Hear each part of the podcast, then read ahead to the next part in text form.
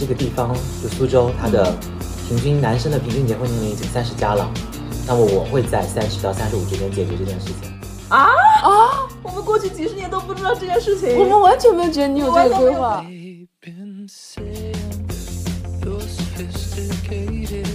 然后他说，那这个压力其实还是你自己给你自己的。如果你的内在就没有说，我到这个年纪我要结婚，那你外面的那些东西你也不会有反应。那就跟你一个人对刘亦菲说你很丑，他完全不会 care 这件事情。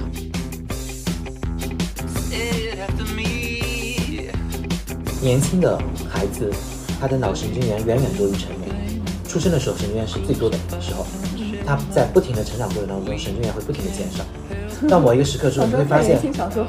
这些东西都消失了，因为你脑神经元减少了，他们死掉了，所以你就感受不到你童年的东西了。从物理上，他死掉了，然后从精神上，他也跟着死掉了，他就是实实在在的死掉了。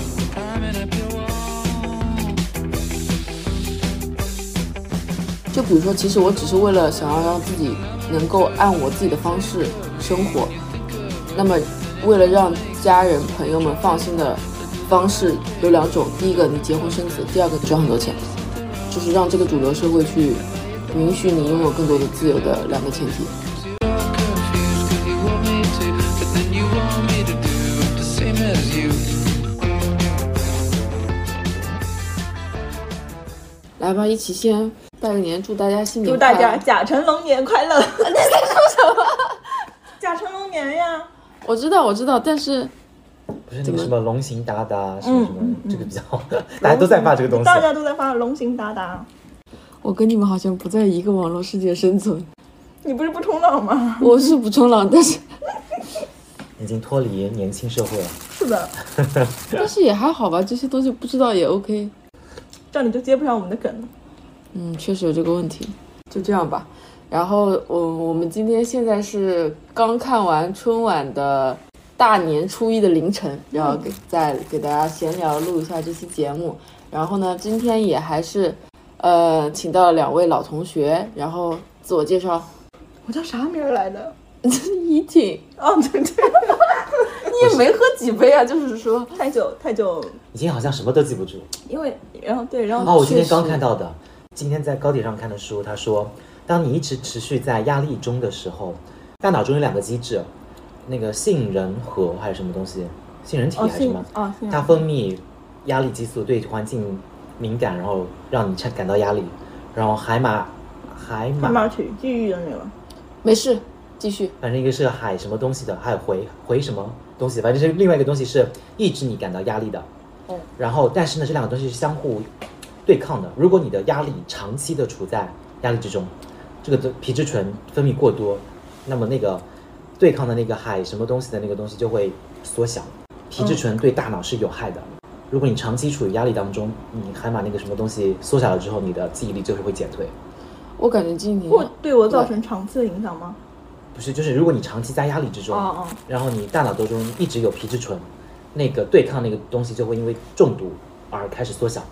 所以，因为你前面一个月加班压力太大了，所以导致你现在那个抑制压力激素的那个变小了。还有一个原因，嗯，太久没录播课了，啊早就好的忘了这个名儿好，在这点我呢是吧？是的，好的，所以今天参加节目的是啊，我是春卷，然后长期处于压力状态的依婷以及阿布，阿布。好的，然后要不简单聊一下今年回苏州过年的感受。反正我们刚刚今天来聊的时候，有一个明显的感觉，就是今年的年过得比较平静，对嗯，比往年都要平静对。，连年夜饭都比往年敷衍的多。我们家也是，今年的年夜饭特别的简单，就可能都没有平常很多亲戚过来一起吃一顿饭的，没有那样的丰盛。然后还有就是年味自自然不用说了，本来也没有太多年味。虽然我们家是放了烟花的，但还是觉得很平静没。有放过烟花。嗯，你你有什么感觉吗？我倒没有什么原因，我觉得很早以前你过年就已经很平淡了。对我以前也这么觉得，但是现在就觉得前所未有的平静。今年啊，特别强烈的感受就是年夜饭变得难吃多了。并且每一年都说嗯，啊，这个座位上还缺一个人，就点你。对，点我没有男朋友对，说到男朋友这个，今天晚上我妹妹带着她男朋友来我家看爷爷嘛，嗯，然后呢，就是感觉说有一个邻邻居在这坐这边坐着，就说让我赶紧找男朋友然后就。开始点你了，是吧？对，无形的每次回家就会有的催婚压力。而且我妈现在开始不正面的这么说我，她开始用另外一种 PU PUA 的方式说啊，我从小到大怎么怎么什么都好的，什么都不用他们操心。哎呀，就是先先夸奖我一番，哦，你妈有进步。对，然后呢再说，哎呀，就是这个找男朋友方面怎么好像不太行。还有还有很搞笑的事情，也是就是我同事他也面临家长的催婚。搞笑的是就是他他爸妈跟他说，你要是不找男朋友的话，那你去入党吧。为什么不知道不知道为什么会这么选择，然后他毅然决然的选择了入党。没有我 get 到他妈妈觉得这两者之间有什么联系？不是，反正就是给了他两个选择，找男朋友和入党，然后他选择了入党。好吧，然后我说啊、要是我家也有这两个，可以也可以做出选择就好了。没有选择。我家也没有他在。你们公司入的党吗？对啊，你们公司还有党支部啊？有啊，不是所有，不是大部分都会有，比如说什么团员什么的，不都证都要随你的工作单位转移的吗？嗯，好的，你没工作过，对你不是社会人，你的你的身份一直挂在学校里吗？是的。嗯，所以啊，你阿布有什么？我没有什么，我家已经不催了。你家已经不催了。你今年彻底放弃了。回来，你跟你爸相处咋样？对啊，今年还吵吗？嗯，吵架了吗？我觉得还行吧，就中秋那个那一次讲讲了之后，说开了是吗？他能就是，嗯，当时还达成一个协定，就是说我跟他说，我们这个地方就苏州，他的平均男生的平均结婚年龄已经三十加了，那么我会在三十到三十五之间解决这件事情，然后就就 OK 了。哦，但是我觉得你居然做出了很明确的妥协。对，我觉得你是妥协了什么？我觉得这这不是这本来就在我的规划里啊。啊啊！我们过去几十年都不知道这件事情。我们完全没有觉得你有这个规划我。啊，你们是我觉你们是觉得我会就是说，如果如果一直觉得没有没有合适就不会找是吧？嗯，嗯，嗯，我觉得就是结婚这件事不在你的规划里。这是两件事情啊，我我不觉得结婚是一件跟什么找对象相关的事情。我懂你意思了，所以你你印象中的三十到三十五把这件事情解决，就跟上次你说的厦门还是广州的那个朋友一样，就是回回老家，然后找个结婚对象，然后把这件事办办了结，婚是吗？对，是这种感觉吗婚？姻就是一个经济上的考量。就算是经济上的考量，它也是你的一个人生战友，他会长时间的跟你被你处在选择的人同一个有点惨哎。也不一定啊，阿福是个很有规划的人，你在说什么、啊？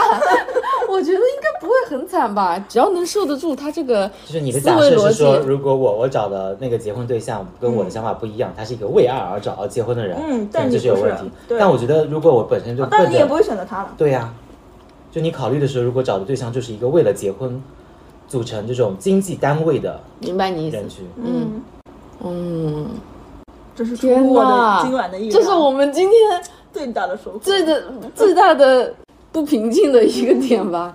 surprise。就你你们难道不会觉得说，你们以后就算结婚了，也可能会是一种感觉自己还是一生会还是在孤独终老？肯定会孤独终老，对啊，就是没有区别。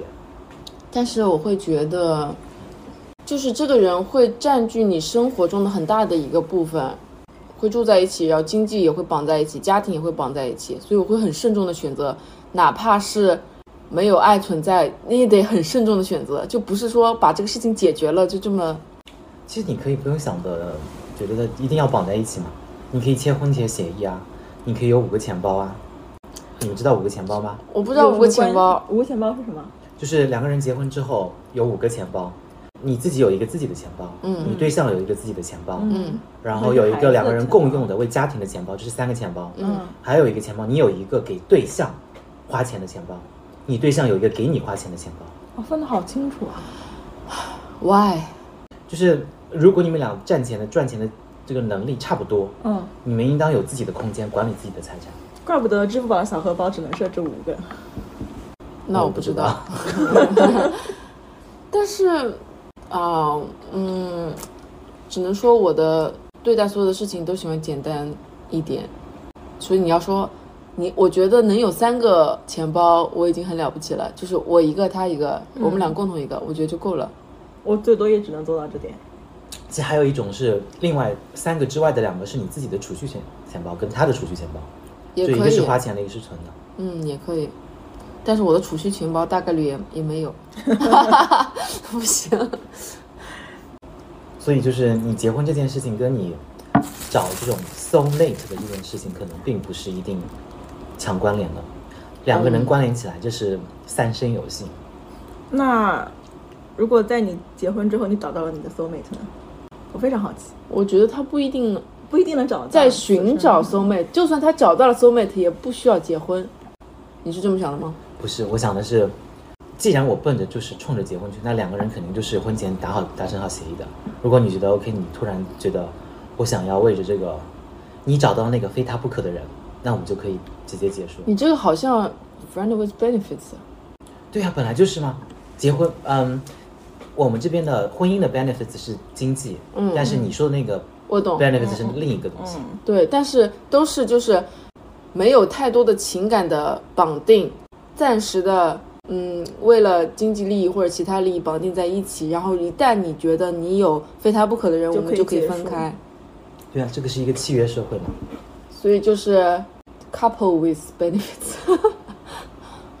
我一直印象很深是那个，嗯，《破产姐妹》里面，你们看过这个剧吗？看过，看过一点点。那个那个那个 Caroline，她找了一个法国的大厨，然后法国大厨是个有有有妻子的人，啊，然后是男朋友吗？当，那个法国大厨跟 Caroline 表白，然后 Caroline 本来也很也很喜欢他，嗯然后突然发现他其实有妻室的，嗯然后他就觉得不行这件事情，我他不能做这个事情，嗯然后那个法国大厨就跟他说，说我们俩可以交往，我可以跟让你跟我的妻子来一个视频，然后我把这事情告诉他，然后让妻子当面跟你说他同意这件事情那他们是属于 open marriage。，open relationship。对啊，嗯，在咱们国内，在咱们这个城市，还是不太能被接受的。暂时不太符合目暂前的国情时不太能。。哦，我昨天吧，就是回苏州的前一天，在新斋的时候，正好，嗯，我们那天是练瑜伽嘛，从早练到晚，然后有一个参加瑜伽的朋友，她已经是两个女儿的妈妈了，虽然看着还是挺青春活力的，然后我就顺带问了一下，因为我感觉到，虽然还没回家，我已经感觉到了那种隐形的那种压力嘛，嗯我就问了我，问他，就是我这最最近真的，比如说上上一次我回武汉，呃，也是一月份，一月中旬我回武汉是我的侄女结婚，虽然辈分比我小很多，但她其实就比我小两岁，然后她结婚了，然后所有的嗯我妈那边的亲戚都去参加那个婚礼了。整个一个就是催婚压力，虽然我妈已经跟提前跟各个人打招呼说不要不要提这件事情，那你妈妈还很好哎。我妈一直很好的，然后在回苏州这里也是一直有感觉到那种压力，然后就问了，嗯，一起练瑜伽的那个女性朋友，然后问她三十多岁会不会比二十多岁更好活一些？嗯，因为我回武汉的时候，所有的亲朋好友都在跟我说，嗯，三十多岁、四十多岁比二十多岁更累，更难。就是因为他们结婚了，呃，对我也在有，我有在考虑是不是因为他们结婚了，还会有人跟我说你，我说我可能不太想结婚，就嗯起码现在我不想结婚。然后我姐夫说你不要想不结婚这件事情，反正早结婚晚结婚都要结婚，那你不如早点结婚。所以我对这件事情感到很困惑，因为我在上海的话，嗯，比如说我看到的来都来了的主播丸子和尼寇，他们就是都是单身嘛，然后三十几岁，嗯，日子过得很好的，毕竟思想也越来越成熟了，然后也有自己的经济，有自己的朋友圈，有主业副业，各方面都很好，所以我觉得不知道怎么说，就好像所有的世界都很割裂，有亲戚朋友在的那个地方是一个世界，是的，然后我自己生活的城市是另外一个世界，而且我觉得从客观上来讲，上海和苏州虽然离得很近，但也是两个世界的生活。嗯，嗯，这就是现实啊。就算我们现在三个坐在这边是一个世界，但是你还是有你自己的世界。等我几个小时后回家，那又是另外一个世界。嗯，就是你永远会觉得你活在这个世上，有一个别人不能理解的世界在那边。你说这句话的时候，有一种无法被理解的孤独感，就你整个表情都有那种，就是嗯，不是叫无法被理解，因为你得认识到，或者我们都得认识到，人被理解这件事情其实不是真的是我们自己在被别人理解的，别人其实在理解他自己。人只能从人理解到别人的东西，其实还是他自己。我明白你的意思，但是我觉得他既然内在有这个东西，他才能跟你外跟他的外在，就是你感觉到共振。其实我觉得这已经很好了，毕竟完全感同身受是不可能的。那天蓉蓉就说：“这个催婚压力是谁给你的？”我说：“虽然我爸妈也没有很催我，虽然我的亲戚朋友呢也没怎么说，但我也不知道，我就觉得我每次一回苏州就有这种隐形的压力，可能是因为周边的人都已经结婚生子了，或者有车有房了，就会有那种感觉。然后他说：“那这个压力其实还是你自己给你自己的。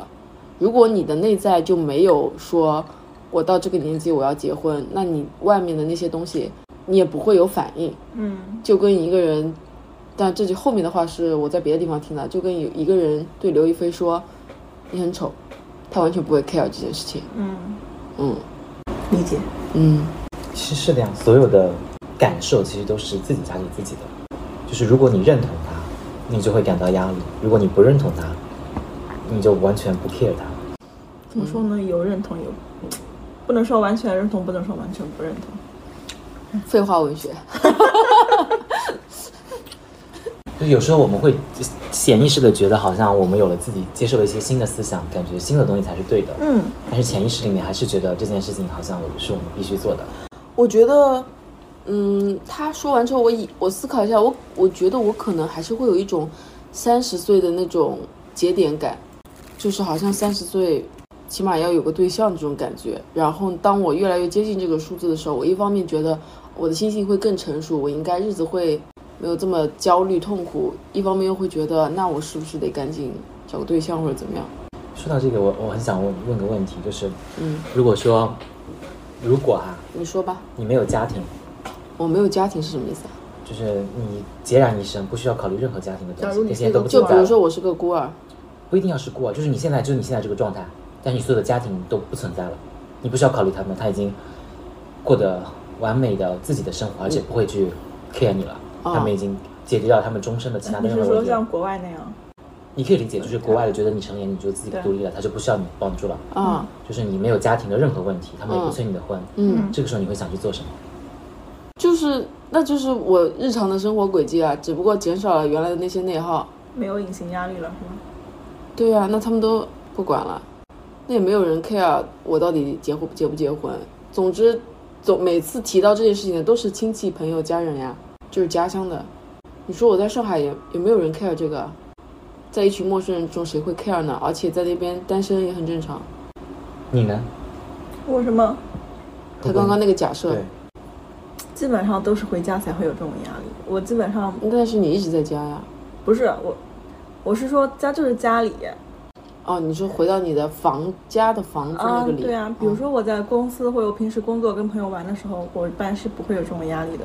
哦，然后我的同事都是单身狗的，但是如果你的同事也结婚了，那你的工作场合会不会？也也跟我没关系啊。他们结不哦，结婚他们不 care 你。对啊，也跟我没关系啊。那你这么说，还是别人？同龄人谁会管你这个呀？你爱结婚不结婚？但是比如说我和我的初中同学，就是他们两个都结婚了，一个还生孩子了。我每次跟他们聚的时候，从高中开始，我跟他们聚的时候，我就 always 是一个电灯泡。我好像已经不怎么跟结婚的人来这就是往了。区别。我我之前在实习的时候也是，我们组有三个圈，一个圈是单身的人，一个圈是有对象的人，一个圈是有孩子的人，分别三个圈各自玩。因为共同话题，是吗？就是你你有对象的人跟你玩，他带不带对象呢？他要不要陪他的对象呢？有孩子的人，他跟你玩，他要不要带孩子呢？他的孩子怎么办？但是我我的同事里面有一个设计师小姐姐，她就是上海人，结婚生子了，她团建就会把她老公孩子带上，然后我跟她的老公孩子关系也都挺好，就很玩得来，没有什么代沟。只能说你说的是大部分的情况，但会有个例。那如果我们呢？比如我妹妹现在结婚有孩子了，我基本上已经不怎么跟她往来了。天哪，我每次想到你妹妹都已经有孩子了，对结婚有娃了，我基本上从她结婚开始，我基本上跟她没有往来了。主要是，就像哦，我回武汉的时候，他们都会说，比如说我姐姐跟我姐夫就会说，当你结婚生子之后，你的重心就在你自己的这个小家里，你跟所有其他的人的关系都会退一步。比如说以前出去玩，跟姐妹兄弟出去玩，现在的话就是，呃，带着自己的那个对对象，也不叫对象吧，伴侣一起去玩，就可能。就像阿布刚刚说的，已婚的几个人组队出去玩，对，这种情况，嗯，对，会。嗯，而且我看现在基本上，嗯，已婚的同学啊什么的发朋友圈，基本上就是老公孩子。哦，然后我就对我姐夫说，我说我不想要，就是他他说的那种状态让我有一些害怕。首先，我跟一个小家庭很紧密的连接在了一起，然后我跟所有其他我的朋友的距离又变得很远，然后我又变得很小。我是我希望既要又要还要，那你有点贪心了。嗯，我是既要又要还要。我觉得我离不开朋友，但是我可能也会想要一个伴侣，找伴侣跟家庭不是一个概念。就是我可能也会后来会需要一个这样的小家庭，但是我还是离不开朋友。我也觉得，但是我姐夫说，那你的朋友也会结婚呀。就是想这样一个场景，若干年之后，不知道这是多少年之后，你们俩都结婚了，都有了孩子，你们将会怎么相处？我不希望，你们见面会聊的说，我不希望只会聊老公聊？孩子。但是你肯定会，因为他们是你生活中的很大一部分。就是你你你现在百分之八十在工作，你往后可能现在百分之二十就是家庭和孩子了，就是没有办法，你只有百分之二十的时间，你必须得给他们。就是，比如以前我有对象的时候，我跟同事在一起聊天，然后说到一件事情的时候，我难免会带上我对象，因为嗯比如说我们在说去哪里哪里玩，嗯，那是我跟他一起去的，那我自然会说哦，我们俩当时一起去的。然后或者说去参加，比如说去滑雪什么，哦，这是当时我俩一起去的。然后去哪个店，哦，这个我们俩一起去过，这个店不错。就是它就在你的生活之中，你没有办法把它对。就像我现在说某店，我也经常会说啊，我跟我朋友怎么样，或者是我跟我同事出去玩怎么怎么样。嗯，但我觉得这样也不会很大的问题啊。那除了催婚压力，你们有没有其他的感觉到的？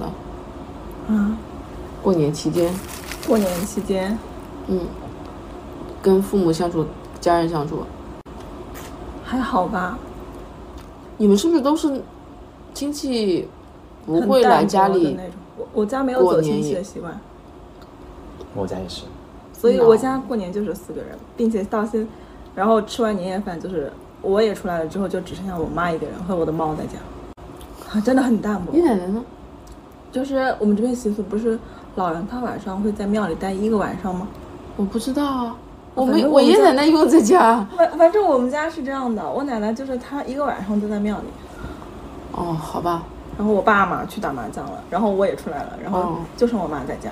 哦，那可能只有我家属于那种比较大家庭，因为我爷爷奶奶有五个孩子嘛。嗯，以并且孩子都在周围。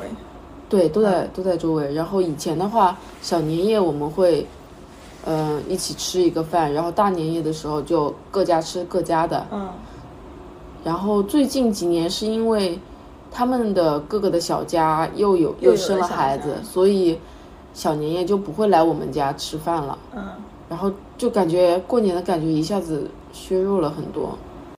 那你们还会走亲戚吗？我们也不叫走进去吧，平常就走得很近啊，初一去你家吃饭，初二去谁家吃饭？不用初一初二，平常大家就会互相串一串，就大家都很近。哦，嗯，没有走亲戚这个这个概念。嗯，我好像也很久，就我跟我妹妹其实距离还算挺近的了，挺近的表妹嘛很近但是很近。我过年，我前段时间嘛是因为很忙，但是这两天休息了过年了，我也没有去过她家，我甚至她刚生了孩子，我也没有去看过她。你这不得给他发个红包之类的吗？没呢，还没呢。包一个吧。说对我来说太疏远了，就是等到我那个时候，我觉得可能会没有亲戚。等到我们这一辈，确实没有亲戚。像我妈就会说，你们接下来家庭都会越来越小。但是我说，虽然我没有亲生的兄弟姐妹，但我有表姐、堂姐、堂妹、堂哥，都很多啊。他他说：“那你再往后全是独生子女，你表系、堂系的亲戚也都会。”但是我觉得我可能会之后，假设我有了一个家庭，我也可能也不会跟我的表姐啊，她我也有这些，但是我觉得我肯定也不会怎么跟他们往来。我总觉得好像不太像是一个世界的人，嗯，不在一个频率。慢慢会从大家庭走向特别小的家庭。我有个感受就是，以前的话，我回家我很不太喜欢很多亲戚在一块儿，就觉得很吵闹。嗯很吵闹是一个，还有就是有些小朋友会特别熊孩子，会大嚷大叫、哭闹什么的，很烦。然后呢，长辈就会啰里吧嗦的说很多，然后喝很多。如果我喝酒的话，我还我妈还会让我去敬酒，然后我又不愿意，嗯，就会有很多麻烦的事情。但是他们不来之后，我觉得会非常的冷清，不习惯是吗？就是觉得很平静，不像在过年。然后，所以我，我，我就是我们出来之前，我说我妹妹他们过来了，嗯还有我弟弟妹妹什么都在院子里，一下子的感觉，对，我觉得好，我听着就觉得很热闹。对。然后我爷爷房间里面就坐了一堆人，我觉得他应该也挺开心的。嗯，嗯，你家有人搓麻将吗？今天没有，我我妈出去搓了。阿布说说点你的，可能是因为我是爱者，所以我对于说要冷不冷清这件事情，你对周边没什么感觉是吗？我不会去说非常希望热闹，我可能更希望说这个当下所处的环境是一种大家比较放松。不是是大家比较大家讲的是大家都感兴趣的东西，而不是说鸡同鸭讲各讲各的。那你这个不就是在亲戚朋友之间经常会出现的情况吗？鸡同鸭讲。对，就是亲戚朋友，就是其实你表面上好像是一大家子人，其实各有各的心思。嗯，那其实就是就是表面功夫，但是我可能更希望是一种，就是实际上我们就是奔着同一件事情，我们渴望的可能是相同的方向，但是我们走的是不同的路，就是大家会觉得，OK，其实你你我们在一起是有一些更深层次的一种勾连，而不是就是单纯说血缘啊，或者说我们明明已经已经已经精神上已经完全不一样了，或者我甚至已经非常讨厌你了，但是碍于一些物质或者嗯生理、生物学或者一些就是社会观念上的东西，我们就是必须得。绑在一起。就是我们明明已经相看两厌，但还是需要互相折磨。你知道吗？我以前也是这么想的，但是最近我有一个新的感觉，就是包括回武汉也是，我特别讨厌武汉的亲戚，因为他们更吵闹，而且我跟他们没有那么亲近嘛。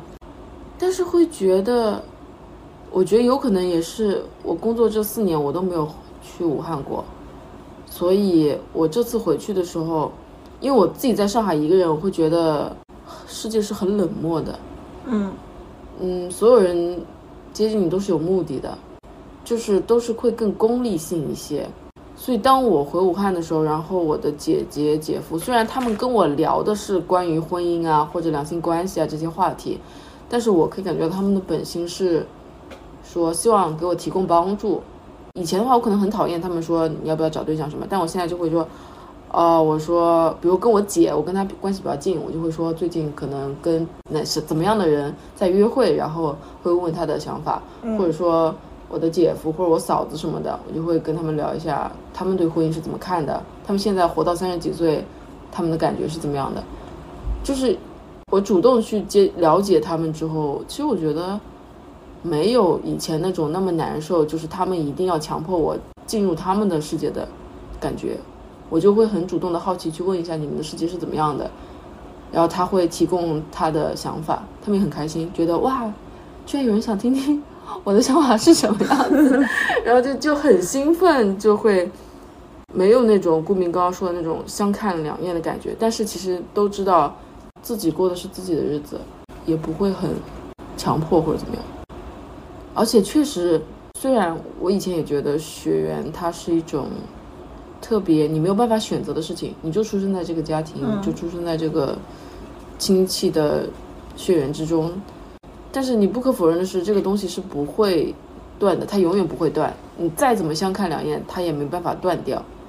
所以这种感觉就是，我好像和我的我的根系家庭有了更深刻的一个链接。然后我觉得很多以前对亲戚还有家庭的那种不舒服的感觉已经消失了很多。我很好奇，因为我在我印象里，你一直跟你的家庭关系不是很好，为什么突然今年想要带你全家去杭州玩一天呢？这不是突然，这件事情我已经想了两三年了。嗯，上次我们跟他去杭州，我只听他他也提了其实我希望带。这个想法不是我突然想带，也不是说我跟他关系好我就我就想带他，我跟他关系不好我就不想带他。就是我有些事情的决定不是说看我跟你的关系，而是看我自己的判断。我觉得我应该做这个事情，我就会去做。比如说我我虽然就是有有之前说好像跟我爸关系不好，但是我给他送礼物啊什么还是会送。就是我觉得该做的事情就做。我觉得这个事情如果我现在不做，可能以后就没有机会，那我现在就会做。就是我会有一段有有有两个东西，一个就是说我跟你的关系是怎么样，那是另外一回事。但是我觉得我跟你之间有什么责任，或者说我们应该做的事情，我就还是会去做。如果真的我跟你到了说我不想跟你做朋友，我不想见你，我想跟你就是完全隔离，这个时候我就是会跟这个人话都不讲。我有两个事情就是完全，我跟你的事情就会完全隔离。就比如说我跟我的有一个本科室友，就是可能从大三开始就是就是我就早早离开宿舍，晚回去宿舍，就可能就是两年时间，一句话也没讲，就大家也是完全一个宿舍的这种情况。就是我们宿舍还拿了什么宿舍的一个什么什么什么奖啊，就拍照什么，就很正常的交往。嗯但是其实我是知道说我不想跟他，我跟他不是同一类人，我不想跟他交往。那你们会有对话吗？对啊，我已经不在宿舍待了，那肯定没有对话了，除非就是必要的，比如说要去一起拍照或者什么。但是这个事情是在你的心里，你没有并没有说出来，对吧？我觉得可能大家都没有观察到这件事情。哦，也有可能。我本来以为你说如果你会提出断交啊什么这种，没，我觉得没有，不需要说真的是针锋相对，就是两个人大吵大闹或者怎么样，在在非常明确的说断交。很多时候就是真的，我们真的只是别人生命中的 NPC。可能我们这几年，比如说我们三个，最近两三年可能联系比较多，可能到某一个时间开始，我们真的就是可能就再也不会再见面了。嗯，嗯，非常有可能啊。我觉得有可能会联系很少，但再也不见面。现在目前来看，还暂时不会。不一定。我知道，就是从目前的发展角度来说，还不会。这件事情是可能的，嗯，比如说，当你有了伴侣，或者我有了伴侣，但也不会再也不见面啊。就是只要如我果你的伴侣不在这儿，只要我回到苏州，你们也在，我就会如果你定居到另外一个城市，定居到另一个国家，我我知道，但是只要我总是会回来的呀，这是我的家人。然后我们可发生点在这里能我们三个人定居到三个不同的地方，对啊，所以我的然后意思是，你回来的时候，我们可能没没有回来。对啊，但是肯定也会有一种状态是，当我回来的时候，你们也恰好也回来了，那我就会邀请你们出来。比如当某一年我们刚好三个人都在苏州过年，是吧？以后的日子不会像现在这样想出来就出来。我的意思是有机会的话，而且就是你比如说，我们可能已经十年没有联系了，有机会的时候，你还会再，我们还会再说，我跟这个十年、二十年没联系的人再联系一下。我会啊，啊，可是我现在跟很多，就比如说，都还在苏州的小学同学，就已经不联系，都已经断联了。我们只是只是可能五到十年没有讲话，我们可能只是隔了五公里，我们已经基本不会再联系了对，耶，比如说，因为你已经没话可讲了。对，十年、二十年，对现在这个发展状态来说，我们已经可能是完全不同、完全完全不同的圈子了。哇，见面话都没得讲了，就你现在还见得到你家附近那些我们当时一起的小学同学吗？比如说，见不到，见不到。什么葛静文什么的，都见不到。葛静文可能已经十几年没见过了，我们可能只隔了十公里，不到十公里，五公里。他现在在干嘛？他可能在上班吧，不知道。没见过。不知道。对啊，就是我们有时候觉得现在很亲密，但是可能到某一个阶段，真的就变成了 NPC。我知道，我我理解你说的，我觉得也是完全有可能的。但是从当前的预兆来看，暂时没有那么决绝。不是决绝，不是说我们不想见面，就是事情自然而然就发生成了这个样子。就像就像我我我为什么不会说我讨厌这个人，我就跟你明确的说我要跟你断交，而是我觉得就是只要我不去促成这件事情，我们的关系如果我们俩互相都不努力，慢慢的这个关系就会消失。是这样的，嗯，双向奔赴也是很需要勇气的，所以一段关系需要两个人一起努力，两方一起努力，你的意思是不需要努力？不需要努力哦。好的，如果你想让这个消这段关系消失，你就什么努力也不付出，如果你还想维持，你就必须得付出。那双方都得努力。嗯，那肯定。我们之前不是讲到那个，说在聊那个小王子吗？你还记得小王子的结局？你有看吗？没看是吧？我嗯没空没空，不好意思，真但是的没空。你你简单描述我不描一下这个故事。述这个故事，我就讲他那个结局，小王子为什么死了，为什么没有回到他的星球，而是让毒蛇咬死他了？你是怎么理解这件事情的？呃，从书里的角度来看，是因为他没有办法，没有途径可以回到自己的星球。书里从来没讲他是怎么来到地球的，确实也没讲他是怎么来到地球的，但是他为最后，什么不可以以同样的方式回到他的星球？那你你想问的是不是书中他为什么会死去，而是作者为什么把他写死？对，我有一种感觉，就是所有故事中美好的、纯真的、纯粹的东西的人物都会被写死，这样他才能会永远保存。你还记得你那个他是怎么死的吗？我就印象中是他们在沙漠里，然后聊天聊了十几天吧。小王子说他要回他的家他的家乡了，然后对那个飞行员说，就是我对我说，嗯，你晚上不要来看我。其实他已经是要死了。他是怎么死的？从故事的里面来看，他是渴死的吧？不是，他是被毒蛇咬死的。哦，对哦，他是被毒蛇咬死的，我想起来了。然后嗯那个书里面讲到了，就是咬死了之后，那个飞行员好像是第二天还是什么，没有看到他的尸体。嗯，是的你觉得他其实是怎么了？他的尸体怎么了？回到星球了？我觉得应该是被蛇吃掉了。为什么？你还记得故事一开始，故事一开始他画了一个很像帽子的，但其实是一个蛇在大象肚子里，哦，大象在蛇的肚子里。对，所以从头尾是相衔接的，蛇把大象吃了，蛇把小王子吃了。对，然后小王子其实是什么？为什么？为什么外面有个蛇，里面有个东西是大象或者小王子？这件事情为什么一直在这样出现？为什么？你觉得小王子跟这个飞行员是什么关系？你有想过这个关系吗？没有。里面有一个桥段是飞行小王子让给让那个飞行员给他画一只羊，怎么画他都不满意。嗯，然后那个飞行员给他画了个盒子，然后说说这里。装着你喜欢的羊，然后小王子有特别满意。嗯，你这个桥段像不像另外一个事情？像飞行员一开始讲他自己，他画了一张图，是一一个天呐！灰色的东西我。刚刚起鸡皮疙瘩了，我 get 到你想说的了。你想说这个小王子是飞行员的童年吗？就是他小时候的自己。小王子就是飞行员自己的童童真那个东西，那一类的东西。被大象吃掉了，好可怕！我大象被吃掉了，不是被蛇吃掉了吗？对蛇把他的童真的那个给吃掉了。对，一开始那个飞行员说，他他小时候喜欢画画的第一幅画，是一只大一只一条蛇把一只大象吞了，但是他没有把肚子里东西画出来，只有一个像帽子一样的东西。所有的大人都说这是一顶帽子，嗯然后他又把这个泡面画出来了，里面是一只大象，嗯但是所有人还是 get 不到，这其实外面是条蛇，嗯然后他就再也不画画了，他觉得别人理解不了他。嗯但是他把这幅画一给小王子看，小王子就 get 到了，嗯那其实那个小王子就是嗯他自己。嗯是令我。小王子走过那么多星球，看过那么多大人，所有的星球都是大人。确实，所有的星球都是大人，而而且每一个都是怎么说呢？就是还挺讽刺的。就是所以都是小孩子在看大人的样子。嗯嗯然后他来到地球遇到了飞行员，或者说小王子在地球上遇到的最多的事情应该是就是他的玫瑰。他发现他在他星球上心爱的那一朵玫瑰在地球上有着一片玫瑰园里面都是五千朵，全部都是他的玫瑰。而且都长得一样，然后他又遇到了他的狐狸，告诉他其实驯养。让他的玫瑰独一无二的不是玫瑰它自身，而是你对玫瑰的付出。嗯所以到这里，小王子其实已经开始不像他以前的那个样小孩子就是为什么小王子的星球那么小，只有两个东西，只有一个玫瑰，只有他自己，嗯，小到他一天可以看多少次日落？四十多次，四十多次日落。所以那个星球就是他自己嗯的幼小那部分。然后到了飞行员在沙漠待了那么多之后，再回想他的童真之后，小王子最后还是必须得死掉，因为不管怎么样，小王子愿不愿意成长，他都必须死去。如果他不愿意成长，成长这件事就会让他死掉；如果他想成长，他自己就会死掉，他就变成长大的飞行员了。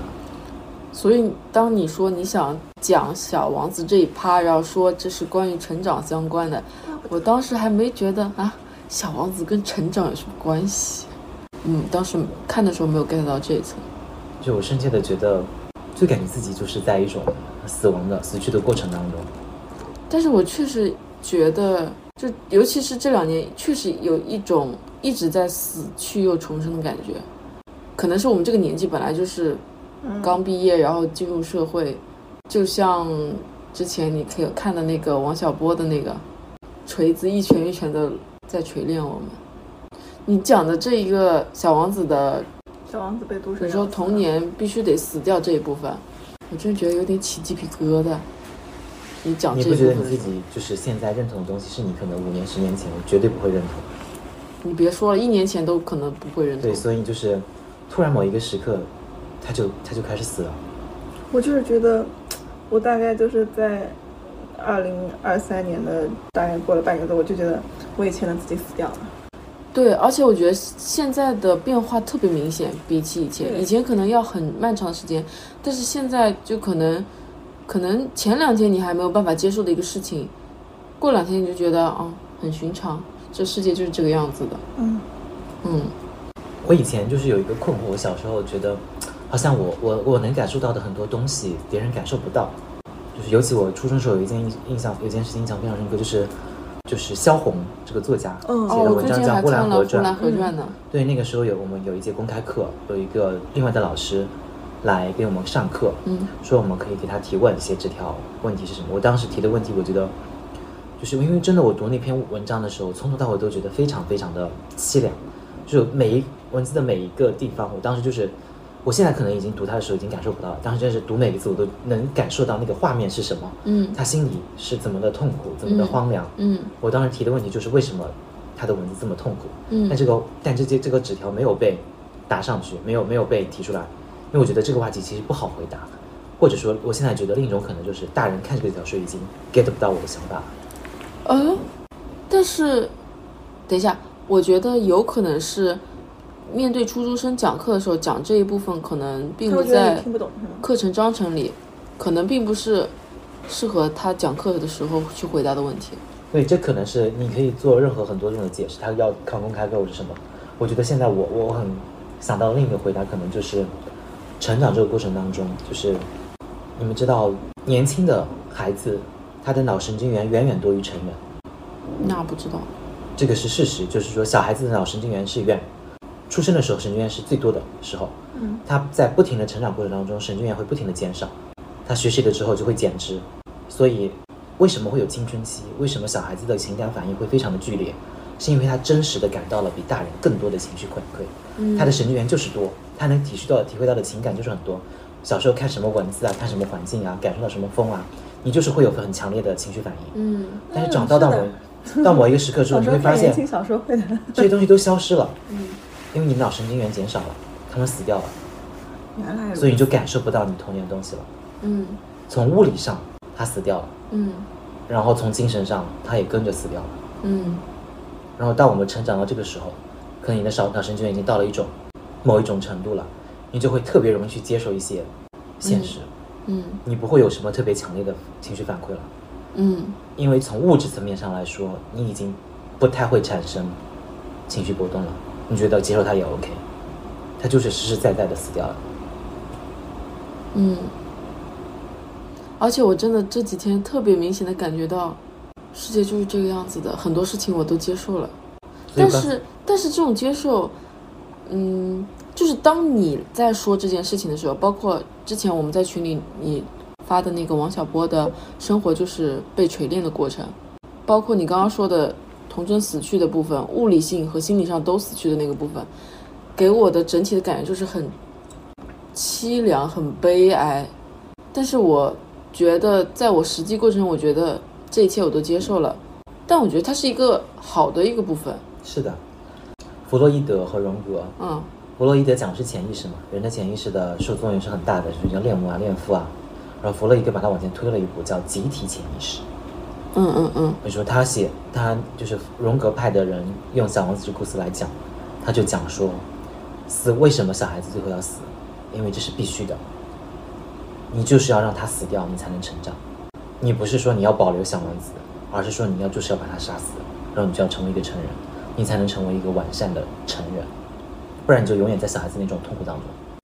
但是我觉得大部分人，我觉得很多人喜欢小王子，是因为喜欢小王子的那种纯粹天真，就他们看到的更多可能是世界上有这样的人存在，以这样的方式存在，而不会想到说这一部分是他们，哦、可能他们也会想到说这是自己已经死去的部分，但可能并不会觉得说这一部分必须死去，而是不知道为什么小王子这么火。我告诉你，我等会儿告诉你，他他这么火，大部分人看到的是什么？阿布看到的这一层其实是，我觉得不是主流喜欢小王子的人喜欢的部分。嗯，就我觉得大部分人喜欢小王子，是因为小王子那个天真的部分是他们已经逝去的，然后是他们想保留的部分。他们并不会看到说，嗯，小王子是不是必须死去？当然，我不能代表大部分人，我就说我自己以为的大部分人吧。然后，要不我跟你说，呃，比较火的那一部分是什么？是关于驯服的部分，啊，驯养驯养的部分。我好像在一部电视剧里面看到过 P PUA 的时候，就是拿了这个。啊，反正这个我记得很久以前就很火吧，就是说小王子自己在星球上的时候，不是有一朵唯一的一朵玫瑰花吗？那个玫瑰花又很傲娇，但是他又把那个玫瑰花照顾得很好，是他独一无二的玫瑰花，他很爱那个玫瑰花，但是那个玫瑰花就对他爱理不睬的。后来他到地球上之后遇到了狐狸，狐狸就对他说：“要不你驯养我吧。”小王说：“为什么要驯养你？”他说：“本来你只是一个小男孩，跟其他的小男孩没有什么不一样。然后我是一只狐狸，跟其他的狐狸也没有什么不一样。但是如果你驯养了我，那么你就是我唯一的小男孩，我就是你唯一的狐狸。然后如果我们约定每天的下午三点在这里见面，那么三点还没有到的时候，我就会开始期盼你的到来。”小王子接受了，但是后面小王子又觉得说我要离开这个星球了，然后狐狸就说，就是狐狸会很舍不得他，因为他已经被小王子驯养了。嗯嗯，包括那个飞行员，就是故事的那个我也是，他其实也是跟小王子有一些，就当小王子死去的时候，他很不舍得，很伤心。就我觉得这一部分可能是比较主流火的一部分，因为它很简单明了的表述了关系是怎么产生的，是怎么为什么那么独特，就跟刚刚说的，是你的付出让它变得独特，是你们对彼此的那个连接让嗯。它变成了一个独一无二的存在，其实也挺凄凉的。其实这种驯养，你会不会觉得其实是说我爱上的不是那个个体，而是说我我为他的付出？我觉得是是这样的，所以当他刚刚依婷说的那个 PUA 课程，就如果你要去 PUA 一个人，你就要一个是你要让他知道你的付出，第二个是你要加大对方已经投入的成本，而且要让这个试错就是失去这个的试错成本，失错失去这份关系的试错成本大大增加，就是是可以从这个角度去进行 PUA 的，嗯。然后你刚刚说的那个，我觉得其实是他们爱的不是这个真实的人本身，而是这个角色，就是你是我的，比如说你是我的对象，其实是谁都无所谓。但是，一旦我们你成为了我的对象，那我爱的是对象这个这个角色。就我想起了尼尼采的一句话，你们之前看那个《蓝星大剧院》了吗？没有，但是你那句话我记得很深。What we desire，啊，就是我们追求的不是想要的那个东西，而是欲望本身。我忘记那句英文原文是什么了。哦，这么一说，好像是哎，就是好像你说过。What we desire is not the desired, but the desired 对，就是 itself，就是我们渴望的并不是渴望的那个对象，而是渴望这种感觉。嗯，嗯，好像是的，是的，是我们之前聊过。是这样的。嗯，怎么样？对前男友加回微信这件事情，是不是突然好多了？你也不是一定要这个人，只是这个人曾经你们是一种绑定的关系，然后呢结束了，然后又把他删掉了，所以会有一种阻力在那里。但是你渴望的只是渴望本身，也不一定是这个人，什么东西会加强这种渴望呢？就是阻碍。我真的感觉很明显可以失去的，总是最想要。总是得你你的话总是被我们当金句用。这些话都不是我讲的，都是哦我看来的。好的好的。就是如果你跟你的前男友一点阻碍都没有，他对你是一种舔狗的姿态，你还会对他有什么想法吗？不仅不会有什么想法，还会觉得这个人很烦。嗯，但如果这个人对你爱答不理的，时不时给你来一点，就是就跟多巴胺一样，百分之六十到七十不确定、不确定的赏酬，这件事情就会变得更有吸引力。这个事情其实就会让我想到那个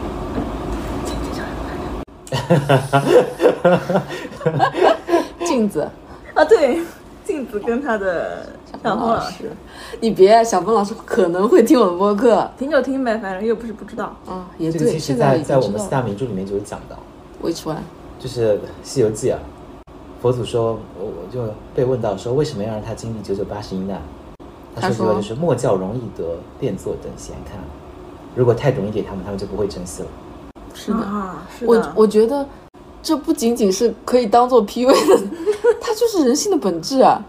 对啊，有些东西，比如说在我购物车里的很多东西，它没到我手里的时候，我就会天天想着它。等我一旦下单了之后，我几乎都要把它忘了。对，所以我现在很多东西就是买它，并不是我真的很喜欢它。我只是想要满足我的欲望。对我，我觉得如果我不买它，我会一直遗憾。但是我买了它，我就把这个钱拿掉，我就当去掉这个遗憾。嗯，千金难买一眼开心。对。然后从这个角度再讲一下，就是说可以从这个角度进行 PUA 嘛，但是也可以从这个角度停止内耗。既然欲望的产生是阻碍在那里，那你就允许自己做一切你想做的事情。嗯，如果说，比如说你想加回前男友微信，那就加呗；你想给他打电话，那那就打呗；你你想跟他说啥你就说呗，想说啥就就说啥，想做啥就做啥。那当你觉得一切都可以的时候，你反而会觉得，就是回归到你本来的样子，就可能你本来也不太需要跟他沟通或者怎么样，但是一旦那个阻碍消失了，就是你允许自己做任何事情，那么你就只会去做你真正想做的事情了。嗯，嗯。这种其实我当时看这个东西就提到这个维持阻碍、维持你可欲望的，就是阻碍本身这件事情是齐泽克讲的。他当时举的例子非常的 让我觉得很惊讶。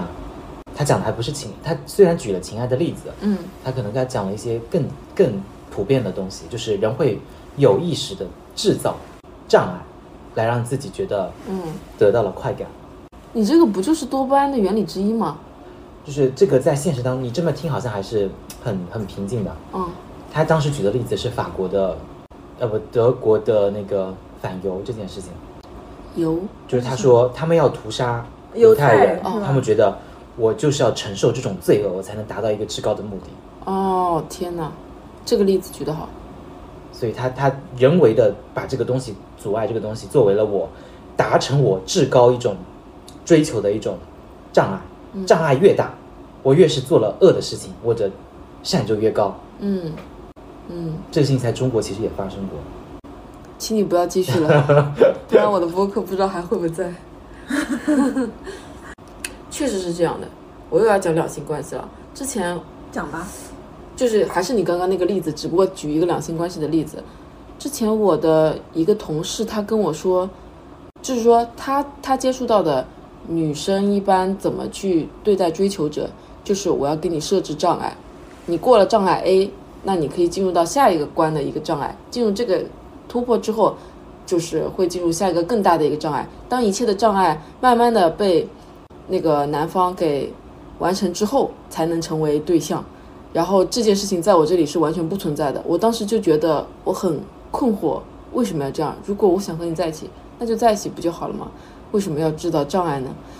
但这过了可能有一年半了吧，我现在感觉它其实就是在增加男性对他的付出成本，因为我觉得从我现在的经验来看啊，其实女性她是会更加愿意为别人的付出买单。对，为不对，就是她会愿更愿意付出，而男性他是会更功利主义，而且这种是非常天生的，就他天生的就是一种非常的利己主义者。只有当你增加了他的这个付出的这个成本，他才会慢慢去珍惜他最后得到的这个东西。所以虽然我现在觉得啊为什么要这么做，但我现在能理解他们为什么要这么做了。所以不要让自己太 cheap。对，但是，嗯，我还是会觉得，嗯，很奇怪，只能说人性的部分可以接受，但还暂时不太理解。这个东西其实就跟应该是一种生理机制，就是说他会鼓励人去跨越障碍，障碍越大，你得到的奖赏越大，所以他就会有一种内在的机制，是一种正反馈，让人不断的去尝试跨越障碍。解决困难肯定是进化当中的很重要的一件事情，嗯，是的，所以这种机制并不是说我们人性怎么怎么样，可能就是写在 DNA 里的。对，嗯，为了进化，为了生存下去而有的一种机制。嗯我们再说回刚才那个孩子的死去，嗯，小王子。就，是我刚才问你们那个问题说，如果抛去家庭，抛去一切的社会的要求，你你想过什么样的生活？我又加了一个条件，抛去社会对你的要求，嗯，你可以为所欲为的时候，我觉得如果抛去世俗对我的要求，我就会再减少一个对金钱，就是我不会对我接下来要拿到多少工资有那么高的要求了，我就过得开心就好，哪怕这份工作工资不是很高。你其实也本身是愿意过一些低低物质的生活的。是的，但是这个很大的这个矩阵，我们生活在其中也很难。就比如说，其实我只是为了想要让自己能够按我自己的方式生活，那么为了让家人朋友们放心的方式有两种：第一个你结婚生子，第二个你赚很多钱，就是让这个主流社会去允许你拥有更多的自由的两个前提。其实我们都是在选择捷径，还有第三种方式，就是你跟家人直接搞好关系，但是我们不愿意做这件事情。这件事情对我们来说更困难，好吗？对啊，这只是对啊，所以我们都在找捷径啊。好吧，好像也是。所以对我来说，跟家人搞好关系就意味着我要放弃自我了。也不一定，你也可能你保留自我的跟跟他们搞好关系，但那样可能更难。好好难啊！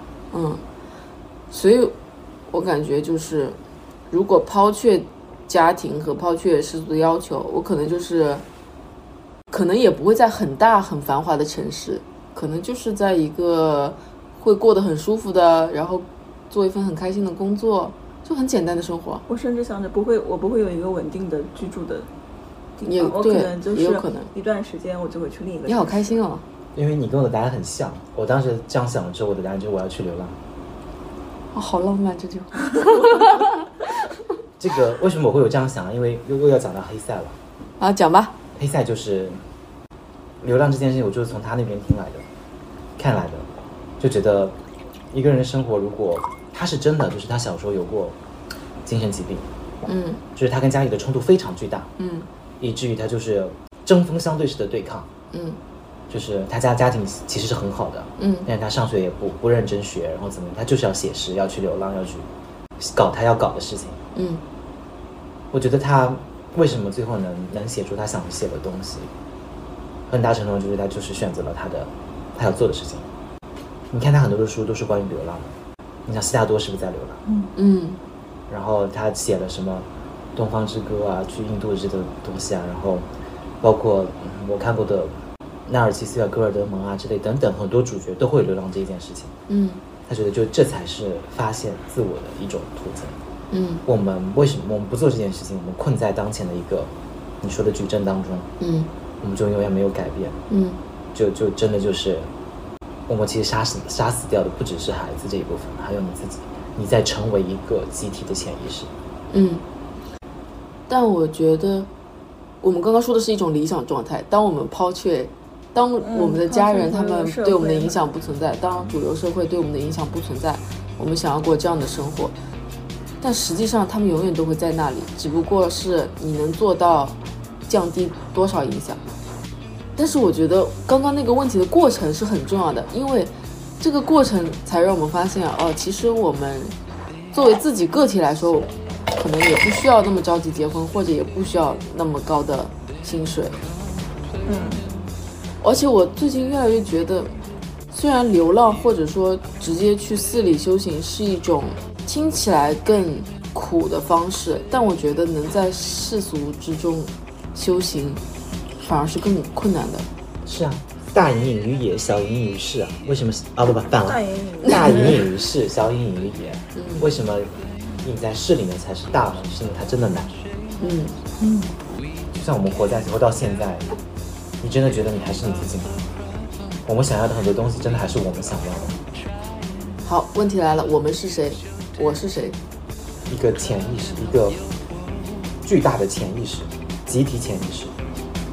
这一代中国人，这一代中国孩子，你有没有觉得，其实很多时候我们的同学朋友圈什么，就是我要讲这个事情，不知道你讲吗？我。应该跟你们讲过，说我们高中的时候开过一次班会，讲每个人想做的事情。嗯那个时候我们大家都不一样，就包括我印象很深的是，有一个同学说他要他要去把意识实体化。把意识实体化。哇哦，不愧是你们高中的人能说出来的话。然后到现在我去看他们群里聊的东西，在讲什么？大厂、薪资、家庭、对象，就所有人全部变成这样子。其实主流社会主流社会无无外乎就这几件事。就是那个意识实体化的同学。不是我不知道，我没有去关注他，我是说看整个群里在聊的话题。哦，大家都是这样的。但这个确实也是生活中的很大一个部分吧。我们活下去真的要这么多东西吗？其实也不需要这么多东西，那为什么我们要去追求这么多东西？社会压力。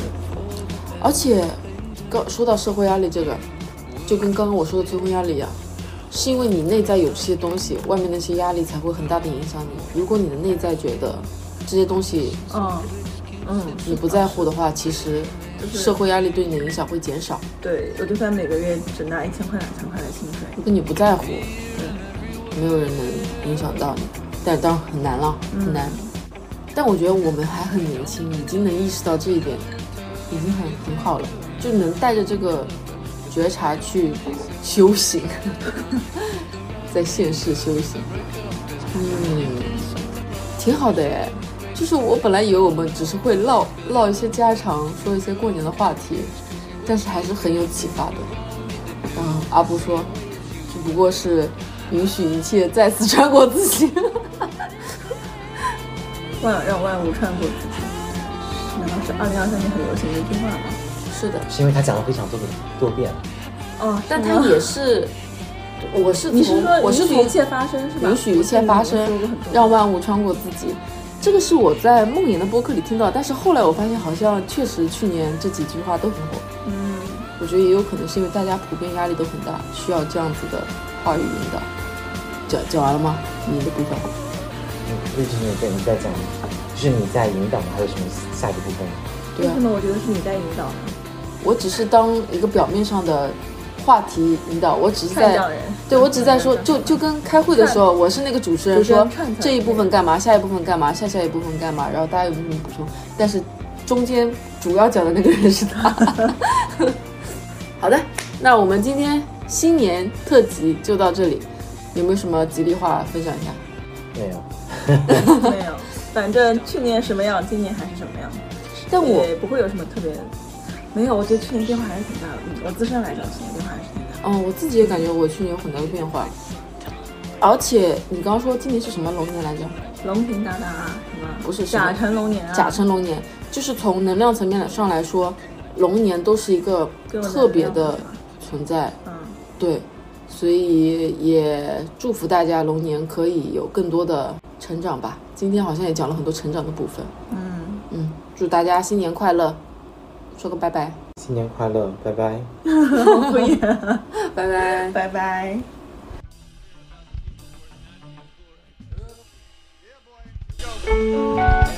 And a two, and a three. Here we go, friends. Hold on, I can't. Maybe that's a kooky situation. So let's go back to the old key, old tempo, and everything.